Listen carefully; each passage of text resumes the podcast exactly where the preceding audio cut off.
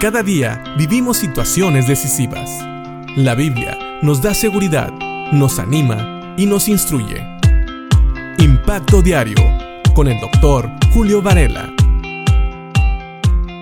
Estamos ya en los últimos versículos del Salmo 5 y estábamos viendo en los versículos 8 y 9 cómo David le pedía a Dios que guardara sus caminos, porque había gente mala que estaba hablando contra él, y tal vez en el corazón de David querían hacer malos sentimientos contra ellos.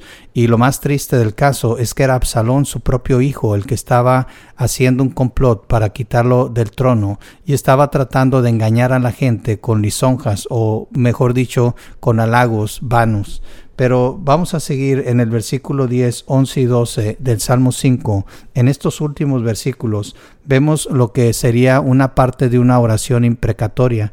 Una oración imprecatoria es una oración donde David, en este caso, pide a Dios que haga justicia, que traiga castigo sobre sus enemigos. Dice el versículo 10, castígalos, oh Dios, caigan por sus mismos consejos, por la multitud de sus transgresiones, échalos fuera porque se rebelaron contra ti. Y quiero que note lo siguiente, anteriormente habíamos dicho que el que se revela o el que actúa en contra de un hijo de Dios realmente está actuando en contra de Dios mismo. Y es lo que dice aquí David. David no pide que se vengue Dios porque estaban tratando de hacerle mal a él solamente, sino porque eran personas que estaban yendo en contra de la voluntad de Dios. Por eso esta oración se llama imprecatoria, porque David no está pidiendo que se haga su justicia, sino que se haga la justicia de Dios. Y David sabe que Dios va a castigar o Dios va a dar el justo pago a aquellos que obren en contra de él. Por eso él pide, castígalos, oh Dios, caigan por sus mismos consejos, por la multitud de sus transgresiones, échalos fuera, porque se rebelaron contra ti.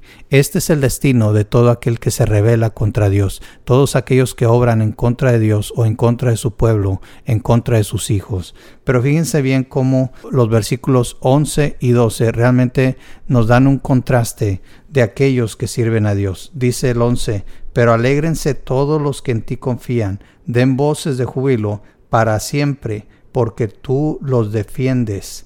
En ti se regocijen los que aman tu nombre, porque tú, oh Jehová, bendecirás al justo, como con un escudo lo rodearás de tu favor. Esto es muy alentador, el saber que aunque haya gente planeando cosas en contra nuestras, como lo estaba haciendo Absalón, planeando en contra de su padre, Dios nos defiende. Dios va a defender a todos aquellos que buscan su rostro, a todos aquellos que buscan su voluntad, a todos aquellos que han sido justificados en la sangre de nuestro Señor Jesucristo. Recuerda, lo hemos mencionado muchas veces, nosotros no somos mejores que ninguna persona, somos pecadores también, pero somos pecadores arrepentidos y perdonados por Cristo Jesús, pecadores que han aceptado el sacrificio de Cristo en la cruz y por eso ahora nos podemos llamar hijos de Dios y Dios a todos sus hijos los defiende. Lo dice el versículo 11.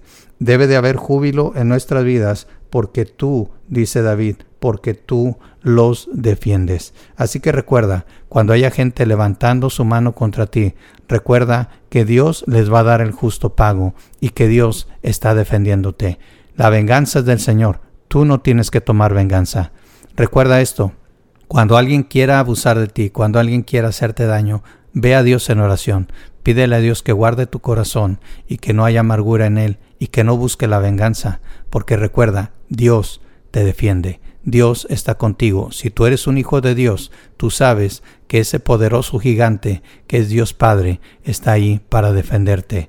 Y debes de gozarte en esto, porque dice el versículo 12, porque tú, oh Jehová, bendecirás al justo, como con escudo lo rodearás de tu favor. El Señor va a ser tu escudo. Todas las bendiciones de Dios van a ser el escudo que te va a rodear y te va a proteger del ataque de aquellos que no aman a Dios. Así que piensa en esto, porque has de temer si alguien te quiere hacer mal, si este gigante, este poderoso gigante que es Dios mismo, está ahí y sus bendiciones te rodean y te protegen. Dale gracias a Dios y gózate en él. Que Dios te bendiga.